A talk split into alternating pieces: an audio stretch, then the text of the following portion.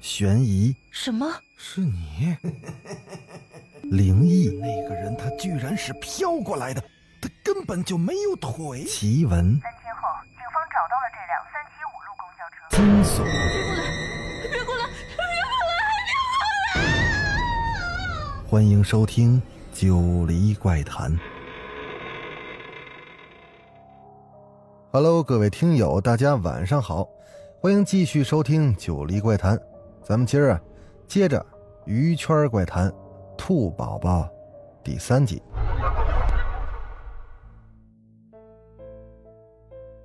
上回说到哪儿了呢？上回说到啊，这个保姆啊，后来就认为啊，真就像这天籁姐说的一样，这个宝宝啊，只会在夜里作怪。于是呢，他就既来之则安之，安心的就住在这天籁姐家了，也不像原来那么提心吊胆、夜不能寐了。但是，就在他安心下来之际，那兔宝宝体内那个邪祟，就突然的发作了。当时呢，最先遭殃的就是兔宝宝这亲生母亲，也就是咱们说的这天籁姐。那天白天啊，天籁姐带着自己这大女儿跟兔宝宝去郊外的庄园游玩，保姆呢也跟着去了。其实，在那之前的很长一段时间里，天籁姐和兔宝宝已经是很少接触了。到了庄园之后，这天籁姐的大女儿啊，跟天籁姐的助理就一块玩去了。这兔宝宝呢，却一直就黏着这天籁姐。就不愿意离开天籁姐半步，天籁姐只当是孩子有点胆小，黏大人，于是呢，她就把这兔宝宝呀抱在了自己的怀里，细心的安慰着这兔宝宝。然而啊，就说时迟，那时快，天籁姐还没反应过来呢，这兔宝宝就忽然间目露凶光。这嗷呜一口啊，隔着一层薄薄的衣服就咬在这天籁姐的肩膀上了。这天籁姐吃痛，这不由得就惨叫了一声。一旁同来庄园里的几个佣人和阿姨眼见不对劲儿，立马就上前抱住了这孩子，想把这孩子给抱下来。可是不知怎么的呀，任凭这几个阿姨合力，还是没能让这兔宝宝撒嘴。而不过十几秒的时间，这天籁姐的衣服上是已经见了血了。此时呢，兔宝宝的小嘴却咂巴咂巴个不停，喉咙处明显还有吞咽的动作，就像是婴儿在吃奶一般。显然，这兔宝宝咽下去的，就是这天籁姐的血。关键时候啊，还是这保姆冲上去了，这才把兔宝宝和天籁姐强行的分开。而触碰到保姆的那刻，这兔宝宝才仿佛如梦方醒一般的，就恢复了平日里那乖巧的模样。但保姆眼尖啊，在这之前他就已经观察到兔宝宝咬天籁姐时那种怨毒的眼神那样的神情。绝对不是个小孩子应该有的模样，反倒是跟保姆第一次晚上陪兔宝宝睡觉时，那兔宝宝半夜醒来站在床上说：“妈妈，我冷，你抱抱我。”那时候那神情是如出一辙。这保姆被这样的发现给吓坏了。等到一切都消停下来，天籁姐处理完了伤口，从医院回来。众人一同回到了天籁姐和静哥哥在京城的豪宅之后，这保姆是憋不住了，他开始质问天籁姐和静哥哥，要求他们说出这兔宝宝身上真正隐藏的秘密，以及他们夫妻俩坚持要请自己照顾孩子，而且是必须在夜里照顾孩子的真正缘由。保姆那个时候已经开始威胁天籁姐了。如果他们不告诉自己真相，那他就直接走人。在保姆的一再逼问下以及威胁下，这天籁姐跟静哥哥总算是道出了内情。而这一切还得从天籁姐和静哥哥前往东北向那白老太太求救的往事说起。原来当初这白老太太说的是一点没错，兔宝宝这孩子的确是天籁姐的报应。天籁姐早年在湘江城啊放肆 happy 之时，曾经怀过孕。不光如此，当时明知自己有孕在身的前提下，依然是放荡不羁。爱自由的天籁姐仍旧是各种嗑药、酗酒、混迹夜店。结果呢，这个孩子就这样被折腾的直接就流产了。大家应该都听过婴灵这回事吧？在母体腹中被强行剥去生命的婴灵是无法进入六道轮回的。这个孩子呢，就这么成为了心中只有仇恨和怨气的婴灵。在天籁姐怀上兔宝宝时候呢，这个婴灵就已经进到了。兔宝宝的体内了，而兔宝宝出生之后之所以自带胎毒，一方面固然是因为天籁姐的母体不健康，但另一方面则是那个枉死的婴灵一直在作怪，而且因为这个婴灵已经在六道之外孤苦流荡了多年，故而啊，他怨气极为的深重。当初那白老太太救兔宝宝也只是一时。仅仅是清除了兔宝宝体内的胎毒，但并没有彻底的除掉这个婴灵。当然，这倒不是说咱这白老太太道行不够，连个婴灵都对付不了，只是说呢，这白老太太是修行多年的精怪。倘若是精怪作祟啊，白老太太除掉她，那自然是义不容辞。但附在兔宝宝体内作祟的。却是那枉死的婴灵，本身呢，他并没有犯什么过错。白老太太修炼也是慈悲为怀，怕损坏了自己的百年修行，那自然不愿对他下手。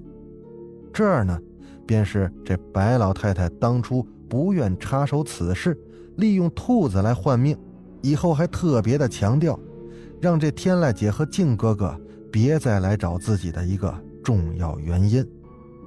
至于说白老太太不愿意搭理这对夫妻，不同意彻底救治兔宝宝的另一个原因，则是因为呢，这兔宝宝这命格和天籁姐的命格呀相冲，而且这对母女二人的八字和命格还都特别的硬，尤其是这天籁姐，那是逮谁克谁的主。也就是说，这对母女日后注定会相互反噬。一对本就命格相悖的母女，再加上一个怨气深重的婴灵在里边，这样复杂的关系，万一处理不好，那可会给保家仙自身招来祸端。那这些事情是在兔宝宝回到京城之前，健健康康了一阵子，却又突然又哭又笑。半夜犯病说胡话之时，天籁姐和静哥哥二度奔赴东北，又请教那白老太太堂口的那两位出马仙时，这才知道的。而这两位出马仙也是言尽于此，提点了一下这夫妻俩，便作罢了，并不对兔宝宝被婴灵附体一事多做任何的评价，更别提帮忙解决了。无奈之下，天籁姐和静哥哥也曾想过去别家的保家仙求救，但根本就没用。白老太太在东北一带的保家仙中，那是出了名的德高望重、道行高深，连她都不愿沾的事儿，那其他保家仙又怎么会傻到趟这趟浑水呢？因此，这天籁姐和静哥哥第二次东北之行就这么。偃旗息鼓了。回到京城之后呢，被婴灵附体的兔宝宝，那情况是越发的糟糕。最可怕的一次，这兔宝宝竟然趁天籁姐不备，生生就咬下了天籁姐身上的一块肉，还是血呼啦那种。谁也想不到，兔宝宝当时一个小小的婴儿，哪来这么大的劲儿？又为何会有这么尖利的牙齿？不过值得一提的是，面对家里的其他人，这兔宝宝并不会做出攻击的举动，顶多就是吓唬吓唬他们。但对于天籁姐，她却真正的下狠手。究其原因啊，也许真的就如这白老太太判断的那样，这兔宝宝呀，也许该说是那个婴灵更为恰当点他就是来报复这天籁姐的。这对母女之间结下的，其实啊，它就是一段孽缘。搞清楚了这事情的来龙去脉之后呢，天籁姐担心兔宝宝后续惹出更大的乱子。所以啊，在无奈之下，只能加紧时间，四处寻找大师帮忙解决这个事儿。这时候呢，有个大燕姐就给天籁姐引荐了一个气功大师。这气功大师是谁呢？我们这里叫他三一法师。这个人啊，私底下跟不少的名流艺人、高官大佬来往频繁，除了帮人。搭线搭桥啊，介绍人脉之外，他还会做一些道场之类的法事，替人治病驱邪。此人的经历呢，九哥倒是也听说过一些，是甚是精彩。等以后有机会吧，咱们做一个专题，给大家好好的讲讲这三一法师啊。而且这个三一法师，我先跟大伙说一句，由于他人脉特别的广。所以在后面的很多个这个奇闻怪谈里，都会涉及到他啊，大家也可以自行的猜一猜。好，闲话不说，咱们接着讲天籁姐这边的事儿。请教过三一法师之后呢，天籁姐这才知道，要彻底的驱除兔宝宝体内这婴灵啊，确实不容易。怎么呢？原来打从这兔宝宝还在天籁姐肚子里孕育之时。那个早前枉死的婴灵就已经缠上了这兔宝宝，后续两个魂魄纠缠太久了，早就已经处于了共生状态。而这就意味着，如果三一法师采取一个比较狠厉的手段来对付这婴灵，那么年幼的兔宝宝很可能也会受到影响，甚至有可能承受不住斗法师那种。吞噬灵魂的力量，而导致气脉遭到破坏，进而夭折。天籁姐和静哥哥明白了这层原委之后，固然想除掉作怪的婴灵，但对无辜的兔宝宝却是不能视而不见。跟这三一法师几度交涉之后啊，三一法师又给他们出了一个意见：这婴灵缠身，其力量的确会越来越强。如果是不管不顾，未来他会伤害的就不仅仅是天籁姐一个人了。倘若天籁姐躲起来呢，那他恐怕会伤害身边的所有人，而其攻击力也绝对不会仅仅止步于咬人。但好在目前它还没完全长大，报复的力量也是有限的。只要采取一些措施，能镇压住它，使其没法继续修炼。往后等到兔宝宝大一点了，能承受住斗法的反噬，这时候再做法事，一举灭掉那体内的婴灵，这样便可以保住兔宝宝的命。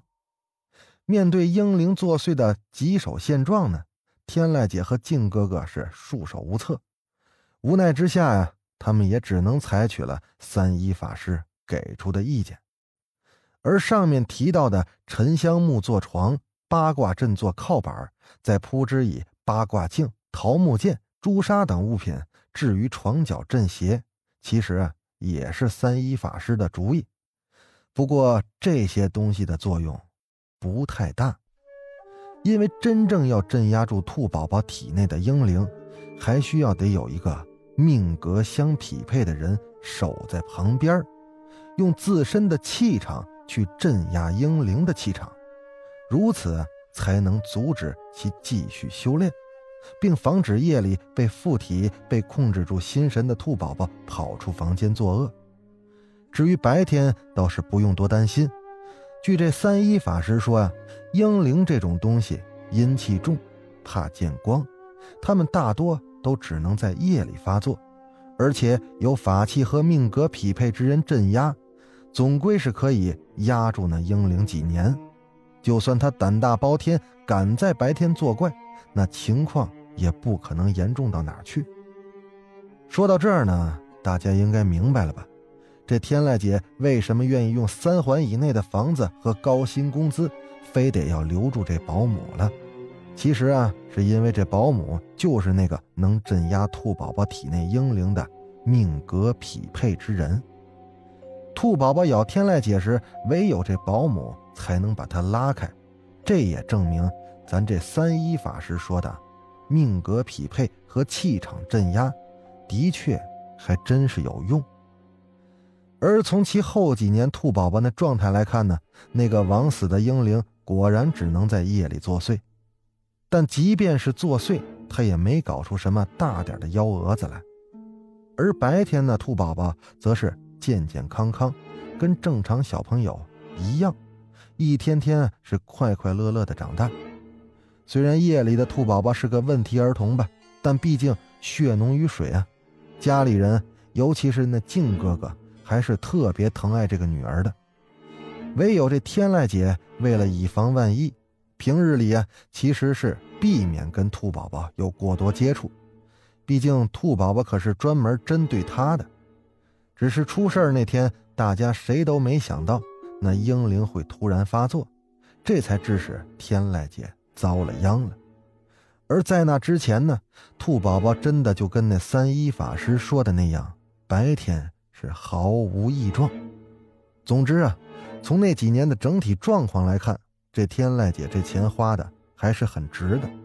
只不过呢，虽然这些事讲起来很轻松啊，大家听得轻松，但这保姆啊，却依旧不敢掉以轻心。要知道，在这三一大师的说法当中啊，英灵白日里可是不敢作祟的。但事情是明摆着的。在他们聊起这些事儿的白天当天啊，那英灵已经借着这兔宝宝的身体咬了天籁姐了，并且是嗜血伤人。显然，镇压的法子这时候已经不管用了。没有人想和嗜血的英灵扯上关系，这保姆同样如此。何况亲眼看到兔宝宝咬人时那怨毒的眼神。白天婴灵附体发作时那可怕的相貌之后，那保姆更是又惊又怕。因此呢，在知道了这些所谓的秘密之后，这保姆连工资都不要了，直言啊自己必须得走人。毕竟在明知情况不妙的前提下，他可没胆子跟这么一家人打交道。但这个时候啊，这天籁姐和静哥哥还是苦苦的哀求这保姆。他们恳求这保姆啊，再帮他们一段时间，暂时帮他们镇压住兔宝宝那婴灵。他们一定尽快找到办法解决此事，绝对不拖累保姆。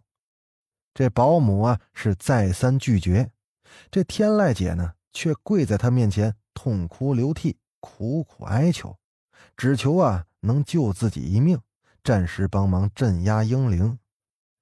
毕竟是人命关天的事儿。那婴灵一旦发作，那天籁姐跟家里人恐怕是不死也得脱层皮。这保姆是犹豫再三，最后又答应了，同意继续照看兔宝宝一个月。在这一个月里，天籁姐则必须得找办法解决这事儿。这边讲完之后呢，天籁姐跟静哥哥那自然是第一时间就前往了南方，又去寻找这三一法师了。天籁姐这边什么情况呢？咱们暂时先跳过不说，咱单说这保姆。最后这一个月里，她每日里陪着这婴灵附体的兔宝宝，那自然是煎熬无比的。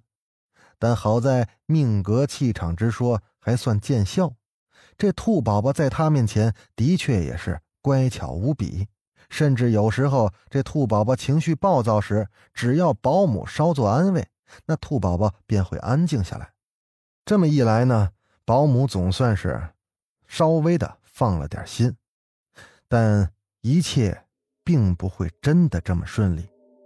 就在这一月之期快要来临之际，在某天晚上入夜之后，这保姆照旧是独自一个人陪着兔宝宝睡觉，家里其他佣人当然是早就躲起来了。这保姆半睡半醒之间啊，就再次做起了一年多之前的那个噩梦：婴儿的哭声，动物绝望的嚎叫声，诡异的笑声。这保姆再一次溺在那无边无际的噩梦当中，没法醒来。湿湿的液体掉在保姆脸上，保姆伸手去擦，一个机灵之间，她一下就从那噩梦中醒了过来。而她面前站得直挺挺的兔宝宝，是一边发出了痴痴的笑声，一边说了一句毛骨悚然的话来。他说：“妈妈，把我的头从肚子里掏出来。”那保姆吓得大叫一声，当场就晕了过去。一直到了白天，这一切恢复平静。了解到兔宝宝的情况已经有了更可怕的变化之后，这天籁姐和静哥哥为了防止事情进一步的恶化，便又去找了。三一法师到了三一法师那儿，却吃了个闭门羹。这一来呢，也许是三一法师的功力还不够深，毕竟是半路出家；后来呢，又流连于金米纸醉中，疏于进修；二来，这三一法师当时正被其他琐事缠身，是无暇顾及，所以啊，便向他们推荐了。其远在某个偏远地区的迦兰院的师兄，并且透露，只要他这个师兄出马，他们这问题一定可以解决。这天籁姐和静哥哥是二话不说啊，就告别了三一法师，直接就去了这师兄所在地迦兰院。为了方便叙述，以下咱们就称呼这三一法师的师兄啊为艾克斯大师。那么后续天籁姐跟静哥哥结果如何呢？他们有没有顺利找到这位艾克斯大师呢？那婴灵开始在白天发作，镇压之法真的就失效了吗？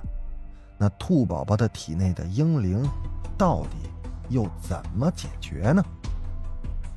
咱们下回接着说。我是主播九黎香柳啊，咱们下集。鱼圈怪谈，再见。